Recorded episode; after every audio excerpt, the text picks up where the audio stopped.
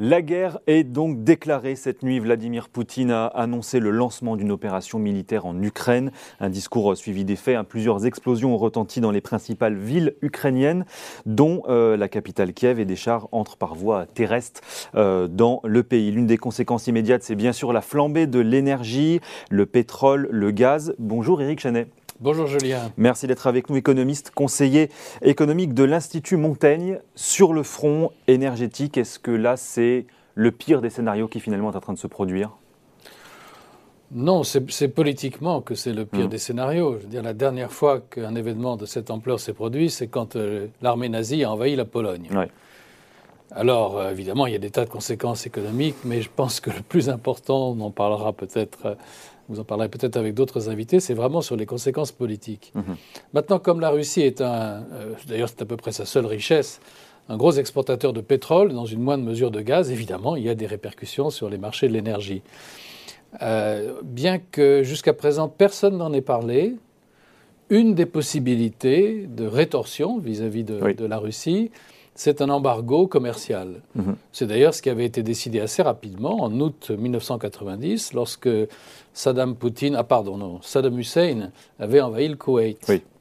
On avait décidé un embargo pétrolier qui avait fait flamber les cours du pétrole. Et là, les marchés se posent la question. Dans le fond, dans les réactions occidentales, est-ce qu'il ne peut pas y avoir un embargo commercial qui ferait très très mal à la Russie hein, Parce qu'elle exporte beaucoup de pétrole et gagne beaucoup d'argent grâce à ça. Et donc il est tout à fait normal que les marchés explosent. Est-ce que malgré tout, le gaz russe, quand on connaît la dépendance de l'Europe au gaz russe, est-ce que ça reste quand même pas une arme redoutable pour le pays? Euh, On apporte près de la moitié hein, de notre stock en Europe de gaz euh, depuis la Russie. Est-ce que le gaz aujourd'hui, c'est la vraie arme de la Russie? Oui, alors euh, déjà pour finir sur le pétrole, c'est assez intéressant de regarder la courbe euh, des futurs sur le marché, parce qu'on est à 100 dollars, vous le rappeliez tout à l'heure. 103 euh, dollars le baril de Brent. Hein. Oui, 101, enfin bon, ça, bouge un peu, c'est normal. Mais les livraisons 2023 sont à 80 dollars. Mhm.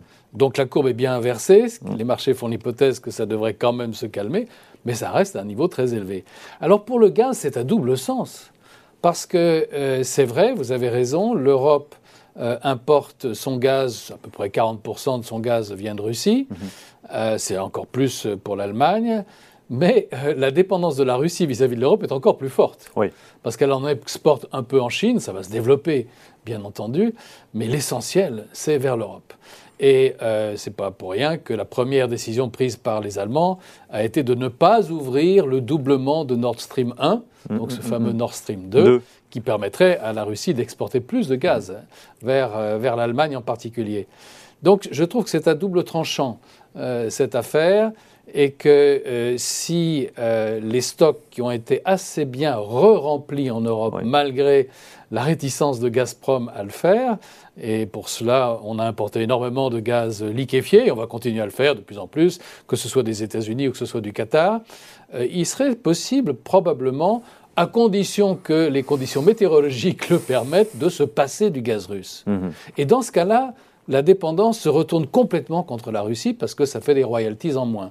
La plupart des spécialistes disent que c'est quand même compliqué pour l'instant de se passer du gaz russe, en tout cas à court terme, puisqu'il euh, faut évidemment pallier ces, manques et qu'aujourd'hui les pays du Golfe notamment n'ont pas la capacité de produire autant et surtout de nous livrer autant. Oui, alors euh, ça dépend quand même un peu de la météo parce que euh, la, politique énergétique allemande, qui est une vraie catastrophe, on s'en rend compte maintenant, j'espère que les dirigeants allemands euh, s'en rendent compte, euh, nous rend plus dépendants du gaz russe pour la production d'électricité. Mais on a besoin de produire surtout quand il fait froid. Oui. Et on a besoin de se chauffer quand il fait froid. Et donc, c'est pour ça que je dis que les conditions météorologiques vont être importantes. si on va vers un redout, hein, puisque bon, on est, on est bientôt au mois de mars, euh, dans ce cas-là, il serait possible de se passer de pas mal des importations de gaz russe. Alors, vous parliez euh, des exportations du mmh. Qatar, mais le plus gros exportateur de gaz naturel liquéfié, ce sont les États-Unis qui tirent là-dedans les marrons du feu, bien entendu. Et notre problème en Europe, c'est plutôt le tiers d'approvisionnement européen, les États-Unis. Voilà, mais ça, pourrait, hein. ça, pourrait, être beaucoup plus. Mmh. Et euh, le problème en Europe, c'est pas tellement du côté de l'offre que ce soit le Qatar, bon, il y a trois grands producteurs, quatre avec les États-Unis, il y a la Russie, il y a l'Iran, il y a le Qatar, et, bon, et les États-Unis. Ce sont les terminaux méthaniers.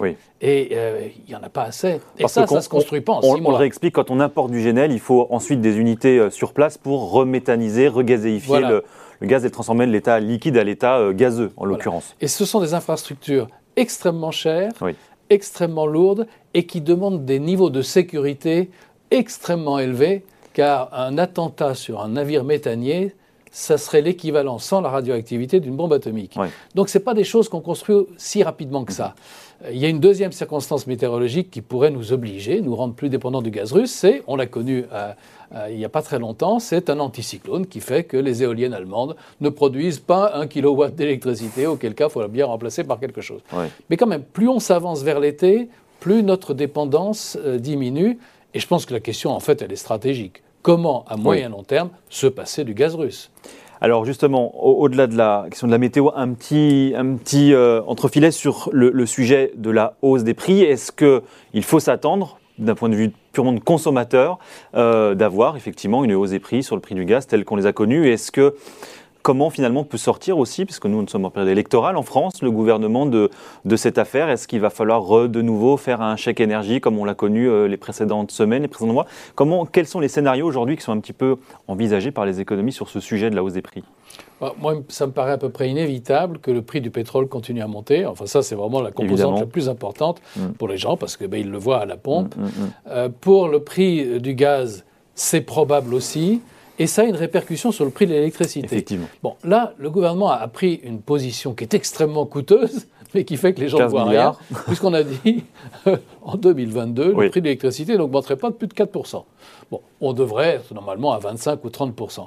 Et donc, je dirais que pour, euh, pour les Français, ça sera surtout l'augmentation du prix des carburants l'augmentation du prix du gaz, qui est très probable aussi, mais on ne le verra pas sur l'électricité, par contre, on le verra sur les comptes d'EDF et sur le déficit budgétaire qui sera encore plus important que prévu. Mais sur la partie budgétaire, est-ce qu'on peut se permettre là de refaire de nouveau des chèques énergie aux Français Alors vous savez, quand on est dans une telle période hein, où le mot guerre est le seul mot d'actualité, prononcé bien sûr, euh, je, vous assure que les gouvernements n'hésitent pas à emprunter bien plus que c'était prévu. Et dans le fond, du côté des marchés, il y a une forte aversion pour le risque, pour tous les actifs risqués, ce qui rend les bons des gouvernements, les obligations des gouvernements euh, encore plus intéressantes. Donc il n'y aura aucun problème de financement de ce point de vue-là.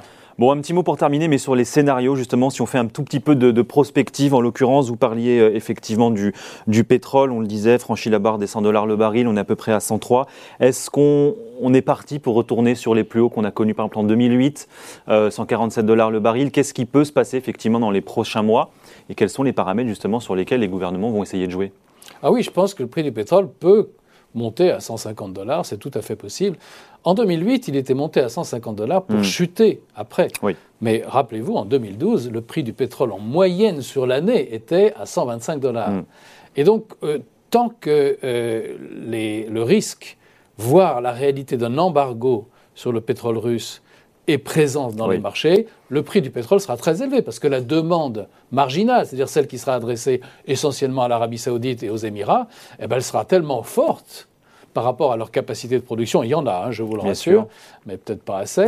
Donc le prix fera une partie du travail. Donc je crois qu'il faut vraiment s'attendre à un pic très important sur le prix du pétrole et donc à une poursuite de la hausse de l'inflation.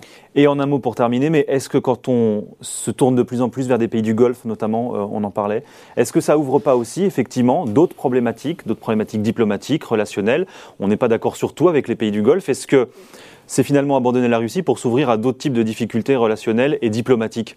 Oui, vous avez complètement raison. En particulier, euh, le Qatar a, développé toute une diplomatie hein, qui euh, euh, quand même vise à favoriser certains mouvements islamistes, donc on peut avoir des problèmes. Du côté de l'Arabie saoudite, il peut y avoir des problèmes de stabilité mm. politique, quoique depuis le temps qu'on dit ça, les FAD sont toujours là. Mm, mm, moi, je dirais que c'est un problème qui est plus temporaire que structurel, parce que l'Europe est bien en avance sur tout le reste du monde, est engagé dans la décarbonation. Et tout ce qui se passe va plutôt accélérer le mouvement vers la décarbonation. Décarbonation, ça veut dire qu'on sera de moins en moins dépendant du pétrole. Donc à court terme, vous avez raison, mais à moyen et long terme, le pétrole, c'est fini. Et ça, c'est peut-être une bonne chose finalement aussi d'accélérer aussi la transition énergétique euh, et les investissements en ce sens. Merci beaucoup Eric Chenet d'être euh, venu nous voir ce matin, économiste conseiller économique de l'Institut Montaigne sur Boursorama aujourd'hui.